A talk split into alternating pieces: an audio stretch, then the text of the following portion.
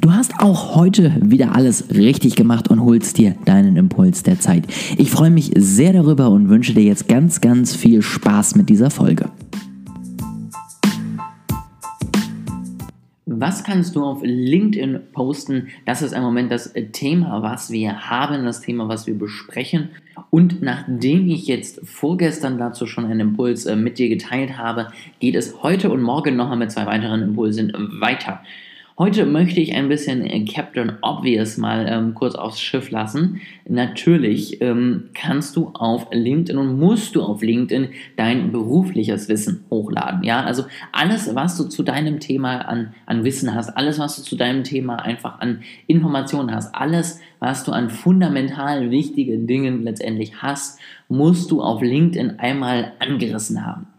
Natürlich musst du nicht deine gesamte Arbeit obsolet machen und alles dort hochladen, ähm, auch wenn letztendlich der Punkt, äh, ja, zu sagen, wenn ich mein Wissen dann schon nach draußen gebe, dann bringt es ja nichts, dann machen das ja alle selber, glaube ich, äh, hinfällig ist, weil du inzwischen einfach trotz all der Leute, die irgendwie alles auf Social Media kostenlos zur Verfügung stellen, wissen, Leute setzen dann äh, dennoch nicht um und äh, dann braucht es doch jemanden, der dich da so ein bisschen durchführt, deswegen hab keine Angst davor, zu viel Wissen irgendwie auf den sozialen Netzwerken zu posten. Ich glaube, es geht einfach fast gar nicht, zu viel zu posten. Ähm, und es ist vor allen Dingen kein Problem, beziehungsweise du solltest dir keine Sorgen machen, dass dir dein Content dann irgendwie gestohlen wird, beziehungsweise dass dir letztendlich dann deine Kunden weglaufen, weil am Ende du immer noch derjenige bist, der sie durchaus Wissen durchführt und ihnen letztendlich das zeigt, was für sie jetzt genau das Richtige ist. Und das ist so oder sollte immer dein Alleinstellungsmerkmal sein, beziehungsweise die Besonderheit sein an einer Zusammenarbeit mit dir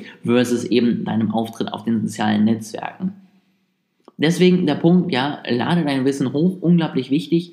Ähm, die Frage dabei natürlich, ja, wie, wie macht man das? Ne? Also, äh, wie kann man das sortieren? Und ich würde dir den Tipp geben, dass du mal so ein, so ein, typisches Erstgespräch mit einem Kunden durchgehst und da mal überlegst, was sind so die ersten Fragen, die er stellt. Ja, und wenn du das abgearbeitet hast, machst du dasselbe für die darauf folgende Zusammenarbeit. Und dann würde ich daraus einfach mal einen Contentplan erstellen, wo du all die Fragen, die du in jeder Zusammenarbeit eigentlich klärst. All die Fragen, die so ein bisschen die Basics sind, bevor es dann auf die persönlichen Besonderheiten eingeht. Ja, all diese Fragen, die du sowieso jede Woche mit deinen Kunden wieder durchkaust, dass du die einfach mal dir rausschreibst und jede von diesen einzelnen Fragen beantwortest. Hm.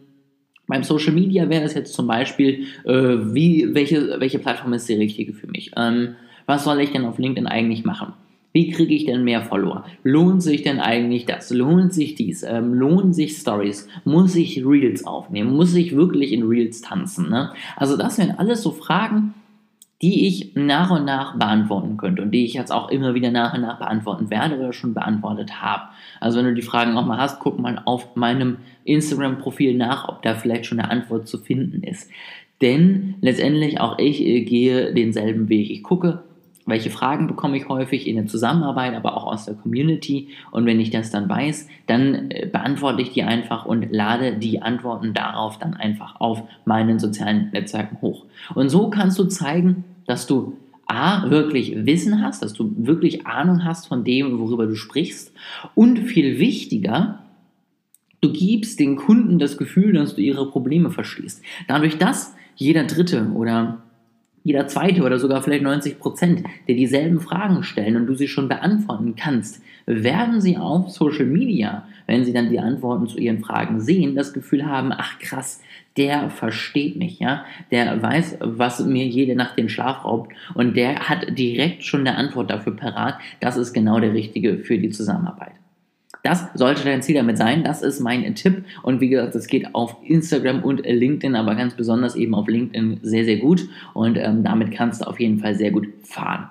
Das zu dem äh, Thema ansonsten. Ähm, wenn du Fragen hast, ja, wenn du eine Frage hast, die ich noch nicht auf meinen Kanälen beantwortet habe, dann kannst du mir auch immer eine Nachricht schreiben und dafür kannst du einfach mal auf LinkedIn oder Instagram gehen. Ich habe dir das Ganze unten in der Beschreibung verlinkt und dann kannst du letztendlich da einfach mal mitteilen, was deine Fragen sind, ob du noch Anmerkungen hast oder Themenwünsche. Ich würde mich auf jeden Fall sehr freuen und wünsche dir jetzt noch eine erfolgreiche Restwoche.